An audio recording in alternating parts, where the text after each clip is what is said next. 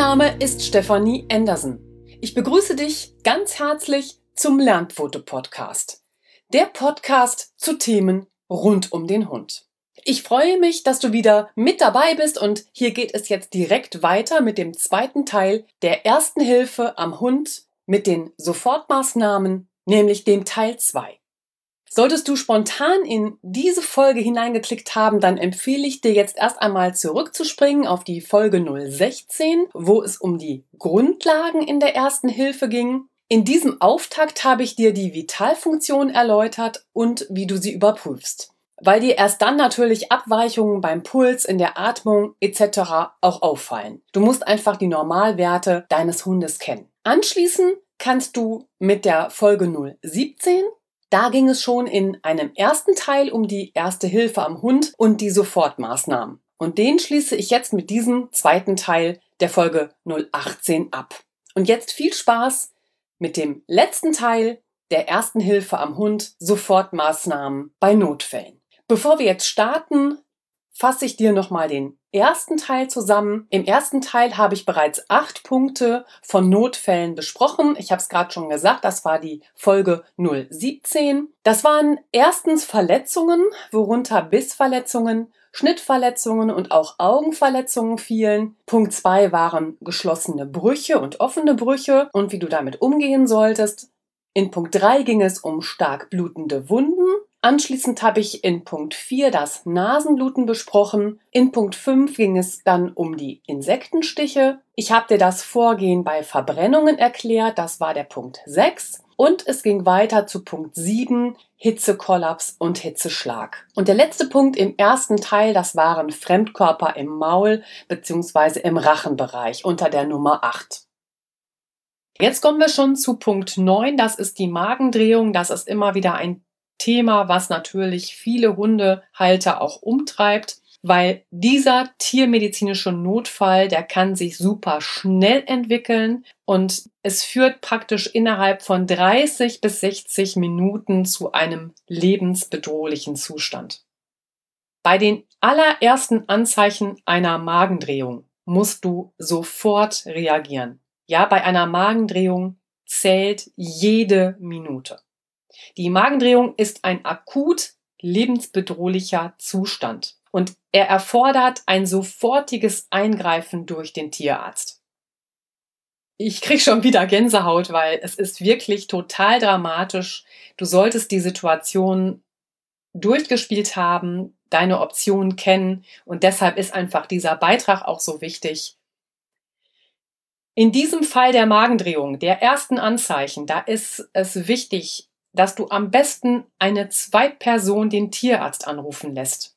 Ich verweise nochmal auf das Merkblatt, das du dir bei uns runterladen kannst, lernfoto.de, Tierarztgespräch, damit die Zweitperson dich ankündigt. So verschwendest du keine Zeit und kannst sofort losfahren. Aber bitte, auch hier, beachte die Straßenverkehrsordnung. Wenn du dich und andere in Gefahr bringst, ist niemandem geholfen. Aber es ist wichtig, dass du dich beim Tierarzt ankündigst, also dass er weiß, dass du mit einer Magendrehung unterwegs bist, damit er alle nötigen Vorbereitungen für die Operation treffen kann. Nämlich eine Magendrehung kann man nur durch eine Operation behandeln. So, jetzt lass uns zu den Anzeichen kommen, die für eine Magendrehung sprechen, weil wir ja gesagt haben, die ersten Anzeichen, da muss man schon reagieren. Und was sind jetzt solche Anzeichen? Es ist ein unruhiges Umherlaufen. Meist sehr vorsichtig mit eingezogenem Bauch, oft mit aufgekrümmtem Rücken. Der Hund hat große Schmerzen. Er versucht vielleicht, sich hinzulegen, steht aber gleich wieder auf durch die Schmerzen, durch diese Unruhe. Der Hund versucht zu erbrechen, also er pumpt und wirkt, er hat aber überhaupt keinen Erfolg damit, weil es eben schon abgeschnürt ist, also der Mageninhalt könnte gar nicht rauskommen. Der Bauch ist und auch der Brustbereich ist aufgebläht, also so wie ein Luftballon. Er hat eine angestrengte Atmung. Er speichelt, er hechelt auch. Der Puls ist schnell und flach. Und die Schleimhäute, die werden hellrosa und später im Schockzustand sind die auch weiß. Ja, was ist deine erste Hilfemaßnahme? Wenn auch nur der Verdacht einer Magendrehung besteht, fahre unverzüglich mit deinem Hund zum Tierarzt. Kündige dich telefonisch an, wie vorhin beschrieben. Hier ist jede Minute entscheidend. Ich weiß, dass das schwierig ist durchzuspielen, aber ich möchte es trotzdem an dieser Stelle sagen. Es gibt Situationen, wo man einen Tierarzt nicht schnell erreichen kann. Dann hast du die Möglichkeit, den Magen mit einer Hohlnadel oder einer Injektionsnadel selber zu punktieren. So kann das aufgestaute Gas entweichen und du linderst die Schmerzen deines Hundes für einen längeren Transport zum nächsten Tierarzt. Und was sich jetzt so wild anhört, das ist eine Notfallmaßnahme, die du natürlich jetzt, so der Notfall noch nicht eingetroffen ist, mit deinem behandelnden Tierarzt besprechen solltest. Also, das beschriebene Vorgehen mit dem Punktieren des Magens musst du vorher mit deinem Tierarzt besprechen und er wird dir dann diese Notfallmaßnahme erklären und auch zeigen. Und er gibt dir dann auch entsprechende Nadeln zur Behandlung der Magendrehung mit. Du solltest einfach nur wissen, dass es geht. Es gibt einfach Zuhörer, da weiß ich, die wohnen auf dem platten Land. Es dauert, bis die beim Tierarzt oder gar in einer Tierklinik sind. Manchmal sind auch Urlaubsorte einfach weit von Tierärzten und Notfallkliniken entfernt. Du solltest einfach nur wissen, es gibt diese Möglichkeit, wenn man um diese Notfallmaßnahme weiß, sie sich erklären lassen hat, weiß, wie man sie anwenden könnte. Meistens tritt ja dann der Notfall gar nicht ein, aber dann fühlt man sich einfach schon sicherer und darum geht's ja an dieser Stelle. Im zehnten Punkt geht es jetzt um die Krampfanfälle. Zu Krämpfen kann es durch verschiedene Ursachen kommen. Das ist einmal die echte Epilepsie des Hundes. Das kann ein Hitzschlag sein. Das können sein Herz-Kreislauf-Schwäche eine Herzinsuffizienz, also hierbei ist das Herz nicht mehr in der Lage, genügend Blut in den Kreislauf zu pumpen. Es kann auch eine Hypoglykämie sein, das ist eine Unterzuckerung. Ein Krampfanfall kann ausgelöst sein durch eine Vergiftung, die Gehirnverletzung zum Beispiel nach einem Unfall, die Gehirnentzündungen, zum Beispiel bei einer Staupeinfektion oder auch eine Infektion durch eine Zecke. Der Gehirntumor kann Krampfanfälle auslösen Leberstoffwechselstörungen. Calciummangel kann das auch auslösen, also zum Beispiel bei einer Hündin während der Geburt, aber auch in der frühen Säugephase und Vitamin B1-Mangel. Krämpfe werden grundsätzlich unterschieden. Und zwar einmal gibt es die tonischen Krämpfe. Hierbei versteift sich die Muskulatur komplett. Und es gibt die klonischen Krämpfe. Sie sind durch rhythmische Zuckungen gekennzeichnet. Und natürlich gibt es auch die Kombi von tonischen und klonischen Symptomen. Gleichzeitig speichelt der Hund dabei sehr stark. Er beißt sich eventuell die Zunge oder auch die Lefzen durch. Manchmal wird auch Stuhl oder Urin abgesetzt. Krampfanfälle dauern in der Regel zwischen einer und zwei Minuten, also sie sind gar nicht so lang und danach erholt sich der Hund langsam. Lebensgefahr besteht immer dann, wenn der Hund länger als zehn Minuten krampft. Dann packe den Hund in eine Decke und fahre ihn zum Tierarzt, damit er ein krampflösendes Mittel spritzen kann. Erste Hilfemaßnahmen sind bei Krampfanfälle, dass du den Hund während eines Anfalls nicht bewegst.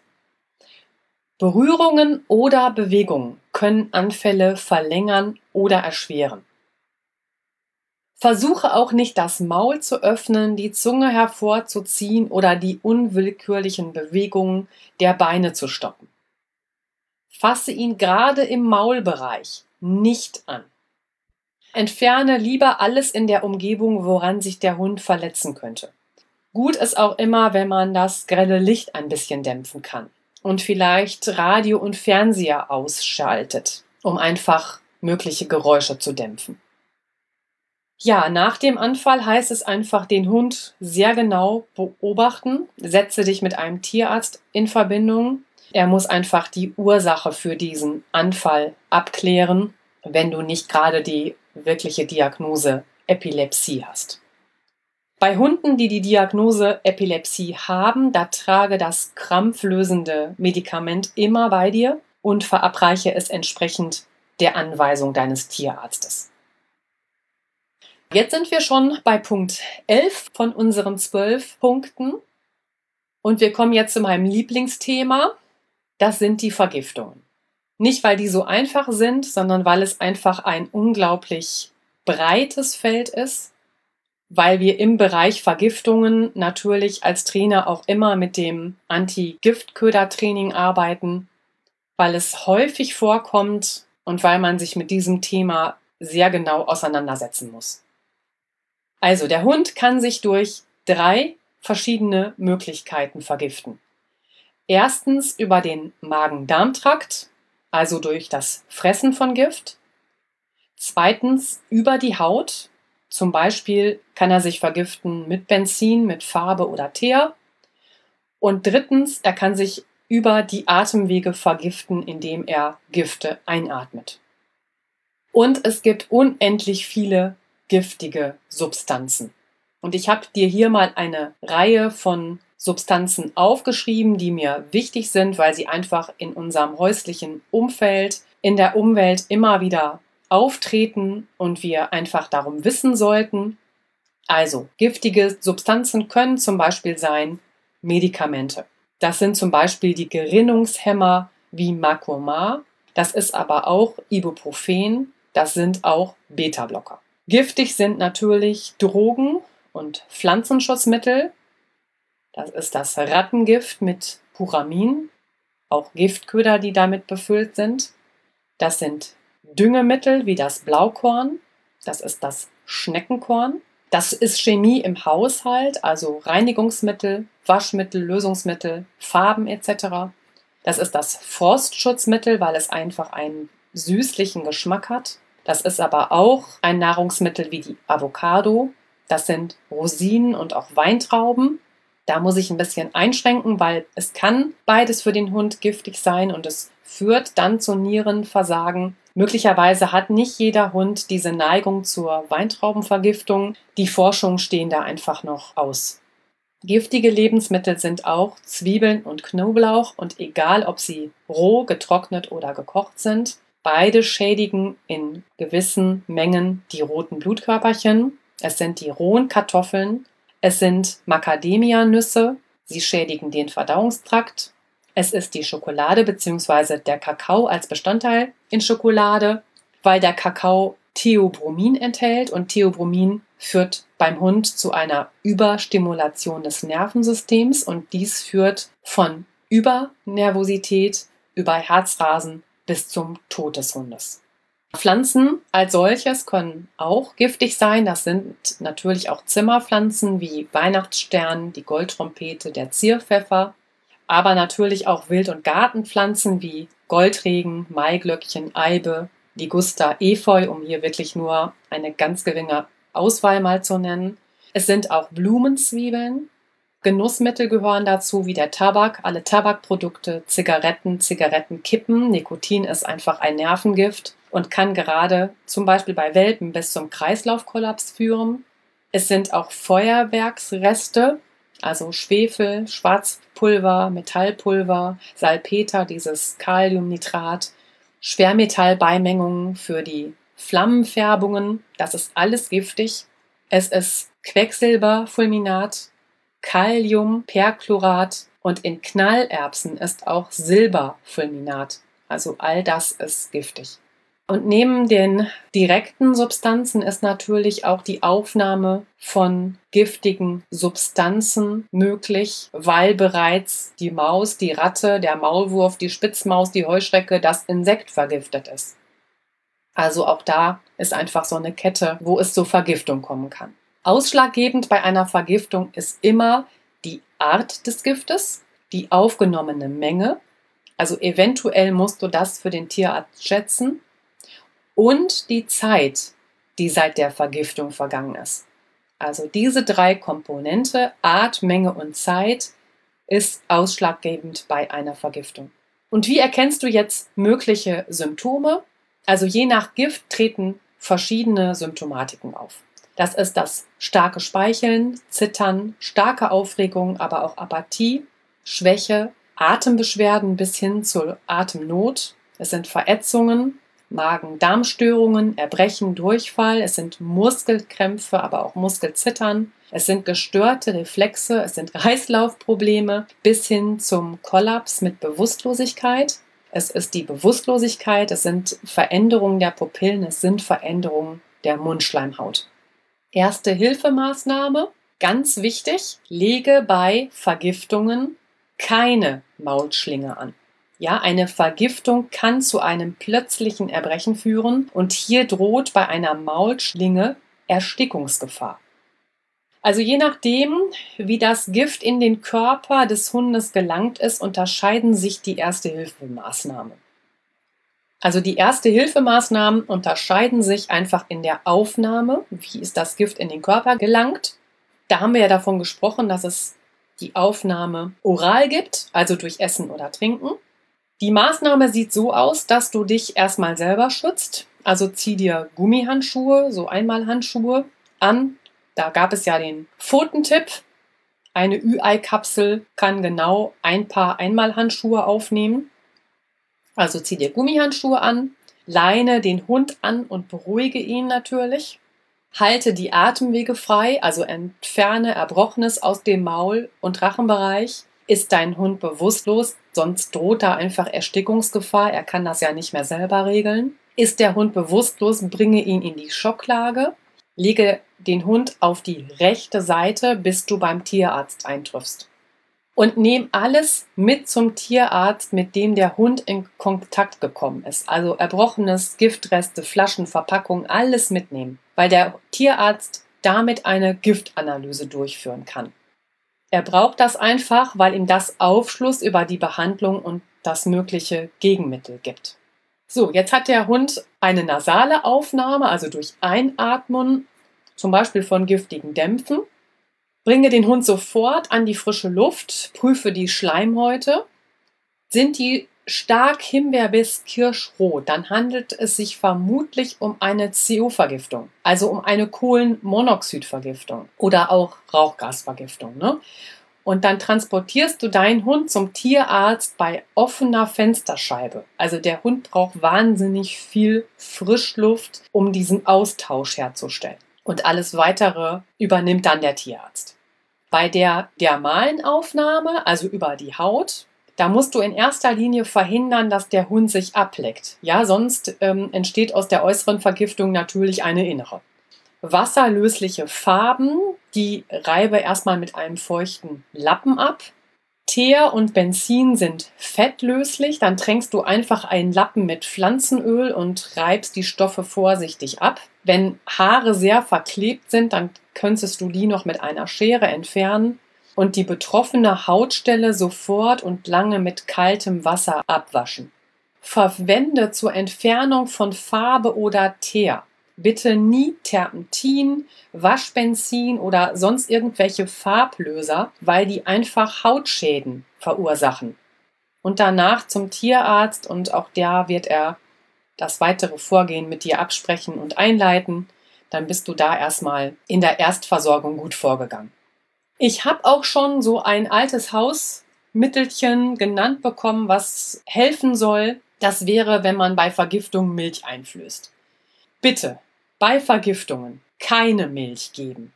Keine Milch, aber auch kein Öl. Bei Vergiftungen durch fettlösliche Gifte wird durch Milch, aber auch durch Öl die Aufnahme durch den Körper beschleunigt oder verstärkt. Diese fettlöslichen Gifte, die sind zum Beispiel in Pflanzenschutzmitteln enthalten. Also bei Vergiftungen bitte keine Milch und auch kein Öl geben.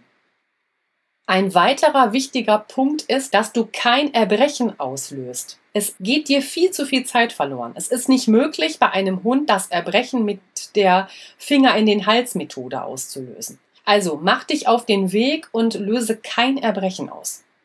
Also Erbrechen darf höchstens ausgelöst werden, wenn der Hund das Gift gefressen hat, wenn weniger als 30 Minuten seit der Giftaufnahme verstrichen sind, also sich die giftige Substanz noch im Magen befindet und diese giftige Substanz nicht schleimhautreizend oder ätzend ist. Ja, und das entscheidet nur der Tierarzt. Also bitte kein Erbrechen auslösen, nicht drüber nachdenken.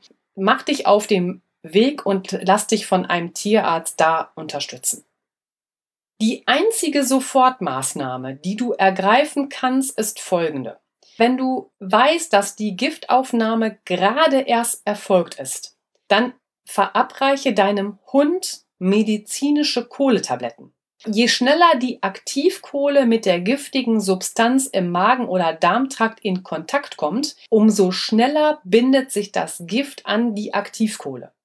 Die Aktivkohle ist in der Lage, das Gift im Verdauungstrakt zu binden. Sie wirkt nicht wie ein chemisches Gegengift, sondern wirkt physikalisch. Sie saugt wie ein Schwamm die giftige Substanzen auf. Der gebundene Giftstoff kann die Darmwand so nicht mehr passieren und gelangt erst gar nicht in den Blutkreislauf.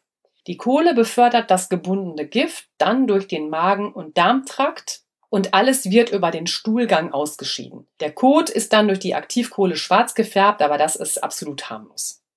Also wichtig, Kohletabletten sind das einzige Mittel, das du als Hundebesitzer selbst gegen die einsetzende Vergiftung anwenden kannst, wenn du weißt, dass die Giftaufnahme gerade erst passiert ist. Kohletabletten gehören also absolut in den Notfallkoffer. Und wie sind sie jetzt zu dosieren? Da bitte ich dich, auf die Verpackung zu schauen und dich natürlich wegen einer Notration für deinen Hund mit deinem Tierarzt zu besprechen. Als Faustregel gilt immer so ein Gramm Kohle pro ein Kilogramm Körpergewicht. Das solltest du natürlich auch mit deinem Tierarzt absprechen. Jetzt nehme ich dich mal mit in eine Überlegung, denn du müsstest bei einem Hund mit 50 Kilogramm Körpergewicht 50 Gramm Aktivkohle geben. Kannst du dir ungefähr 50 Tabletten vorstellen, a 1 Gramm. Also a musst du diese natürlich erstmal da haben und dann b musst du sie deinem Hund auch verabreichen. Also müsstest du dir auch überlegen, wie viel Futter du immer da haben musst, zum Beispiel als Dose Nassfutter, damit er die Tabletten auch frisst. Also wichtig, du musst dir jetzt einen Plan machen, wie du das bei deinem Hund erreichen kannst, dass der bei 50 Kilogramm Körpergewicht 50 Tabletten aufnimmt. Also du verabreichst Kohletabletten, ehrlich gesagt, nicht ohne Trick. Also die Kohletabletten musst du entweder wirklich über Nassfutter anbieten Du kannst die Kohletabletten natürlich auch mit Leberwurst oder Frischkäse bestreichen. Du kannst sie auch in Käsestücke drücken. Du kannst die in dem Mörser zerkleinern und ja, mit Nassfutter mischen. Aber du musst dir da vorher einen Plan zurechtlegen. So, jetzt bist du soweit. Es ist nötig. Der Hund muss seine Tabletten nehmen.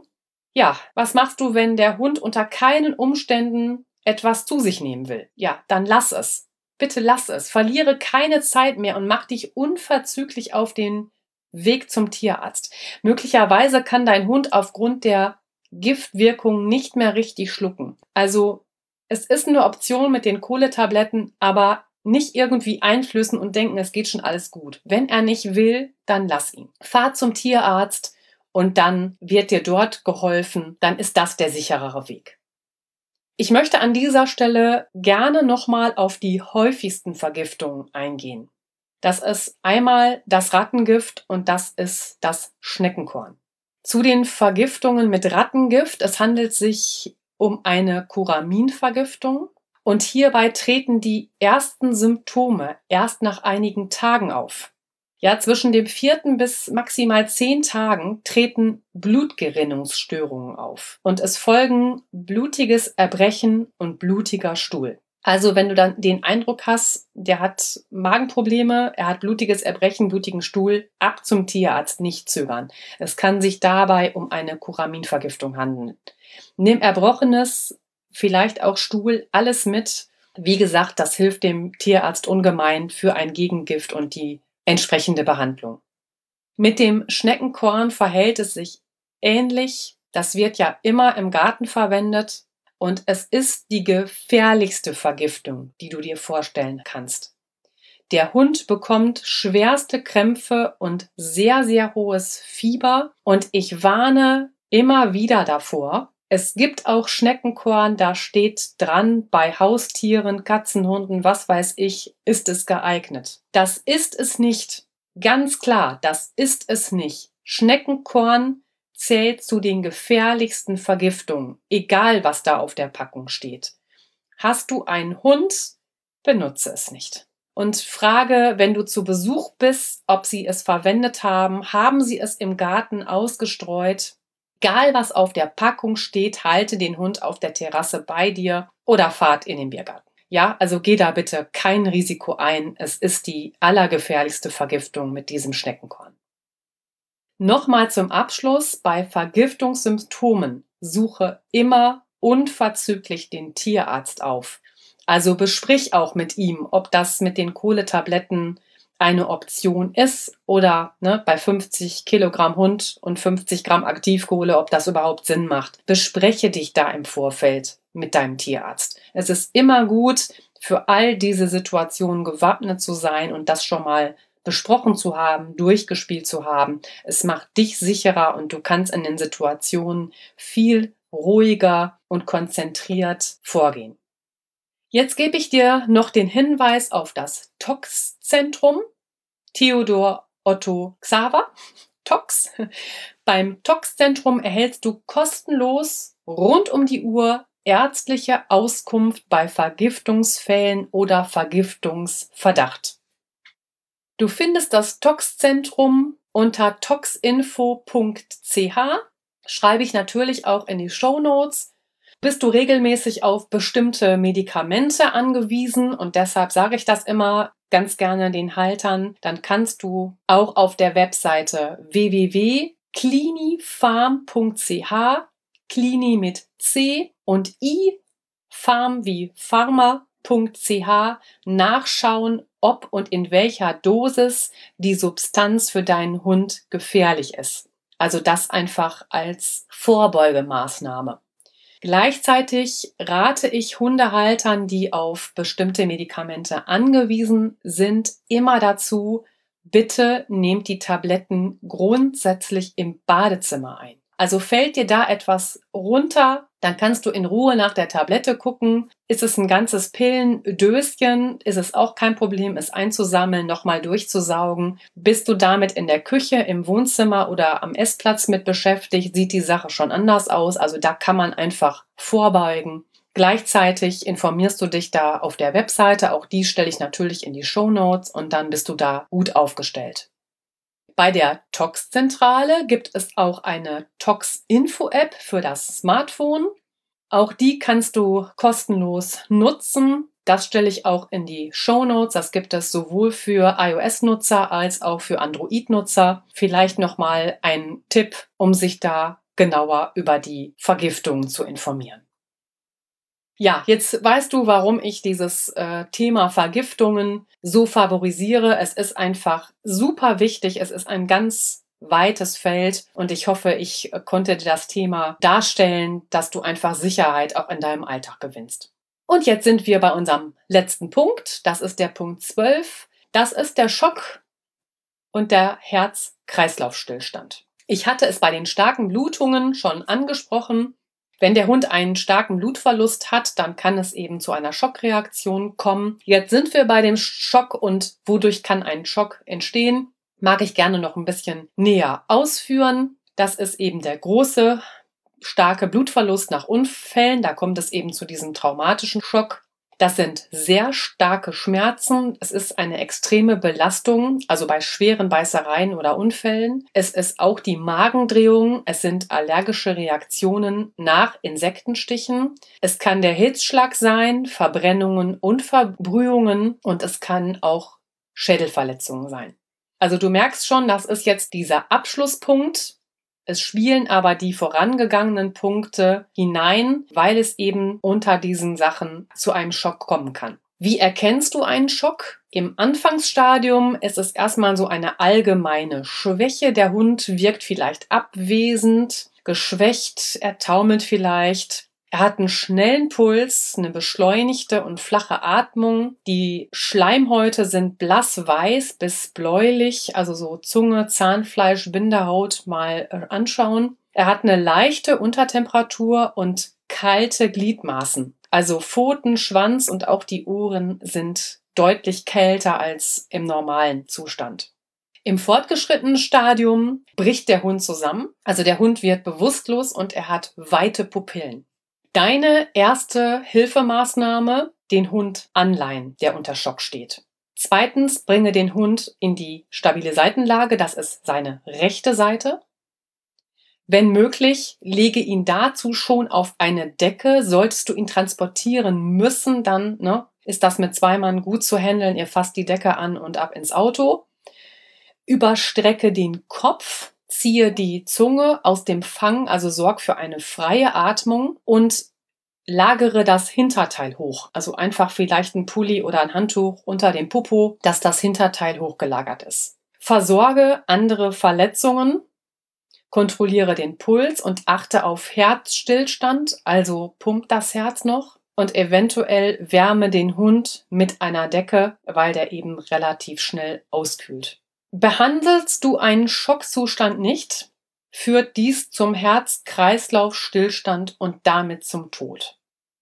Ja, also die Symptome musst du einfach beachten. Anfangs ist die Atmung sehr angestrengt mit weit aufgezogenen Lefzen und gestrecktem Hals. Die Zunge färbt sich bläulich. Das ist ein extremer Notfall bei weniger als sechs Atemzüge pro Minute. Dann heißt es einfach Puls und Atmung kontrollieren. Das hatten wir auch schon in der Folge 016 bei den Grundlagen. Lege zur Kontrolle des Herzschlages, also dem Puls, einen Finger an die Innenseite des Hinterlaufs. In der Leiste verläuft die große Beinschlagader, Arteria femoralis. Und zur Kontrolle der Atmung lege eine flache Hand ganz leicht auf den Brustkorb. Dann hebt und senkt sich das und dann kannst du die Atmung kontrollieren. Symptome eines Herz-Kreislauf-Stillstands. Da sind keine Lebenszeichen mehr vorhanden, also kein Herzschlag, keine Atemgeräusche, keine Bewegung des Brustkorbes, keine Bewegung von Maul oder Zunge, keine Reaktion bei Ansprache oder lautes Klatschen in die Hände, keine Reaktion bei Schmerzreiz, also wenn du ihm zum Beispiel ins Ohr kneifst. Es ist eine Bewusstlosigkeit, kein fühlbarer Puls, kein fühlbarer Herzschlag, Atemstillstand und das sind absolut lichtstarre Pupillen. Und die erste Hilfemaßnahme sieht so aus, dass du vorgehst nach dem ABC-Schema der Reanimation. Und das A steht für Atemwege freimachen. Überstrecke den Kopf, öffne den Fang, also das Maul weit, ziehe die Zunge heraus, kontrolliere auf Erbrochenes oder Fremdkörper etc. und entferne diese Blockade. Dann kommt B, B steht für Beatmung bei Atemstillstand. Jetzt heißt es, verschließe Fang, also Maul, möglichst luftdicht, mit beiden Händen einfach umgreifen und die Lefzen zuhalten und so abdichten. Dann lege deine Lippen um die Nase. Vielleicht legst du ein Taschentuch davor, wenn dir das unangenehm ist, und blase hinein. Bei kleinen Hunden ist es natürlich dann Mund zu Nase und Maul. Ne? Das ist ja klar, da ist die Anatomie ja einfach kleiner und direkter. Beatme alle drei Sekunden. Das Verhältnis von Ein- zu Ausatemdauer sollte ein bis zwei. Also lasse nach jedem Atemstoß eine kleine Pause für die Ausatmung. Da kommst du so ungefähr bei circa 30 Mal pro Minute Beatmung aus. Und dann prüfst du jedes dritte Mal kurz, ob die Atmung des Hundes wieder eingesetzt hat. Also dann wieder Auflage der Hand auf den Brustkorb und den Bauch und dann guckst du, ob sich da schon was tut. Oft reichen ein oder zwei Atemstöße, um die Atmung des Hundes wieder anzuregen. Kontrolliere auch hin und wieder mal den Puls. Beatme den Hund weiter, bis die Spontanatmung wieder einsetzt. Also B stand für Beatmung. C steht in dem ABC-Schema der Reanimation für die Zirkulation. Zirkulation in Gang bringen, das heißt Herzmassage, auch kardiale Reanimation genannt. Dazu legst du den Hund in die Schocklage, natürlich rechte Seite, knie dich seitlich an den Hund Bei großen Hunden legst du beide Hände übereinander und platzierst sie hinter den Ellenbogen auf den Brustkorb des Hundes. Das ist so ungefähr die dritte bis sechste Rippe. Und hier drückst du deine Arme durch und übst kurze, pumpende Stöße auf den Brustkorb aus. Ungefähr einmal pro Sekunde. Also 21, 22, 23. Und dabei streckst du die Arme durch und machst diese pumpenden Stöße. Bei kleineren Hunden legst du den Daumen auf den Brustkorb, ungefähr an die gleiche Stelle, dritte bis sechste Rippe, hinter den Ellenbogen. Die anderen Finger deiner Hand legst du auf die gegenüberliegende Seite des Brustkorbs, also du umklammerst praktisch den Hund und dann drückst du nur mit dem Daumen. Und nach zehn Herzmassagenstöße erfolgt wieder drei Atemspenden. Zehn Herzmassagestöße, 21, 22, 23 zählst du und dann gibt es wieder drei Atemspenden. Und dann kontrollierst du ungefähr nach einer Minute, ob die Herztätigkeit wieder eingesetzt hat. Diese Wiederbelebungsversuche, die beendest du erst bei Einsetzen der Spontanatmung Eintreffen des Tierarztes oder beim Tierarzt. Oder aber es stellt sich über längere Zeit kein Erfolg ein. Und da sind es immer so zehn Minuten.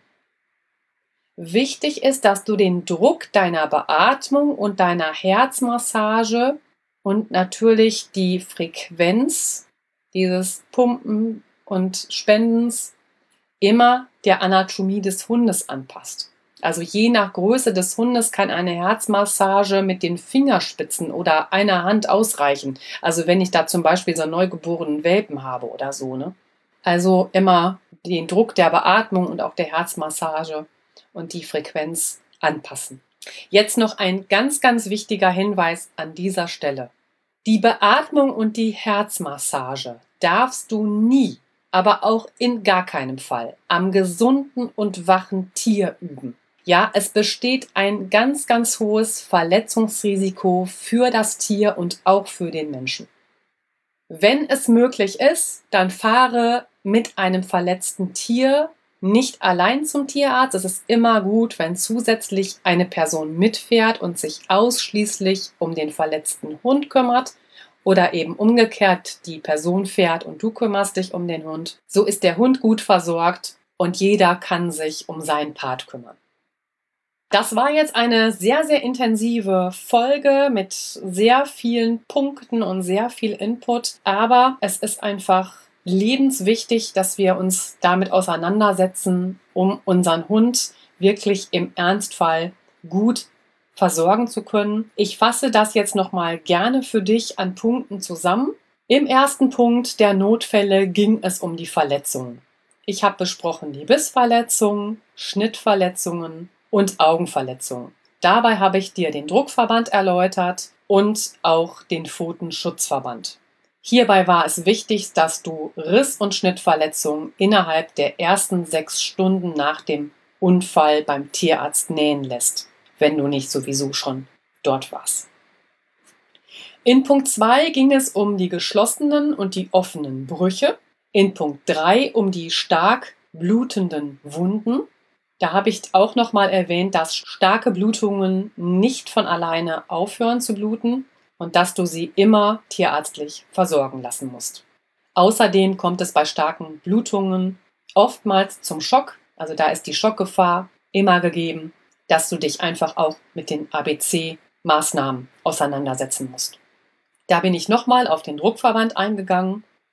Was du tun kannst, wenn der Druckverband nicht ausreicht, dass du dann das Gliedmaß abbinden kannst und dies nicht länger als 10 Minuten.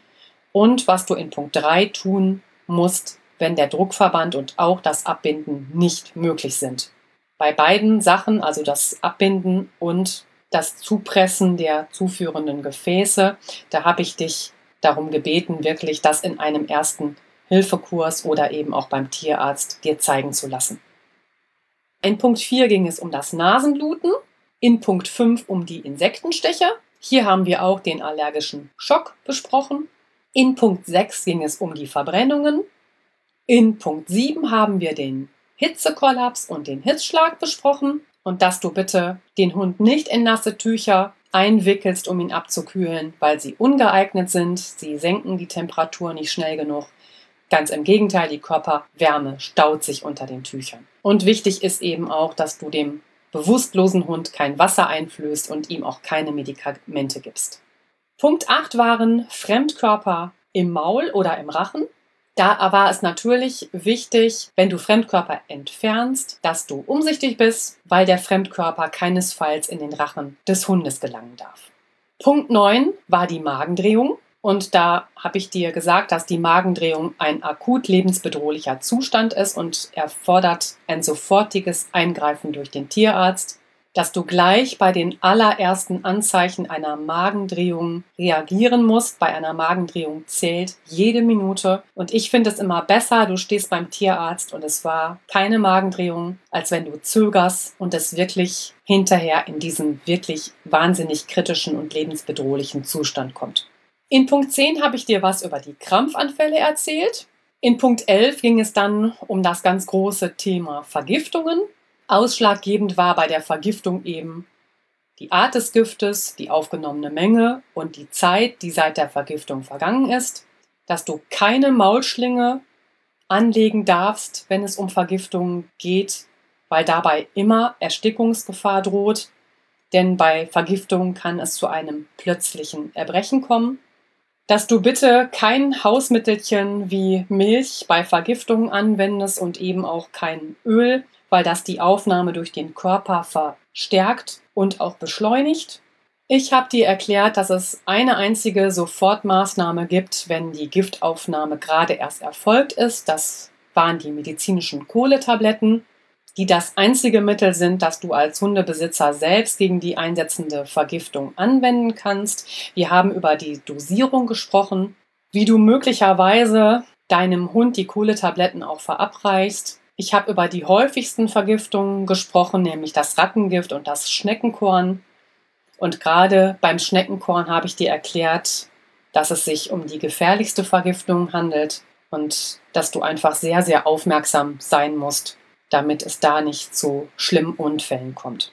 Ich habe dir die Tox-Zentrale empfohlen, habe dich auf die Webseite von clinifarm.ch aufmerksam gemacht, wenn du bestimmte Medikamente immer wieder nimmst und auf sie angewiesen bist, damit du dich vorher über die Dosis informieren kannst, die für deinen Hund vielleicht gefährlich sein könnte. Und ich habe dir auch die Tox-Info-App genannt für iOS-Nutzer, und Android-Nutzer, die du kostenlos auf dein Smartphone herunterladen kannst, um sie zu nutzen, damit du gut informiert bist. Ja, und der letzte Punkt war eben Schock und der Herz-Kreislauf-Stillstand. Beim Schock gibt es eben das Anfangsstadium und das fortgeschrittene Stadium, also der Zustand verschlimmert sich. Ich habe dir erklärt, wenn du den Schockzustand nicht behandelst, dass das zu einem Herz-Kreislauf-Stillstand führt und damit zum Tod. Ich habe nochmal erklärt, wie du Puls und Atmung kontrollierst. Und dann haben wir darüber gesprochen, wie das Vorgehen nach dem ABC-Schema der Reanimation ist. Nämlich das A steht für Atemwege freimachen, das B für die Beatmung bei Atemstillstand und das C für Zirkulation in Gang bringen, also die Herzmassage. Das C steht eben auch für die kardiale Reanimation. Wichtig war mir eben, dass ich dir nochmal sage, dass du die Reanimation bitte nie bei einem gesunden und wachen Tier übst, weil das einfach ein hohes Verletzungsrisiko für Mensch und Tier birgt.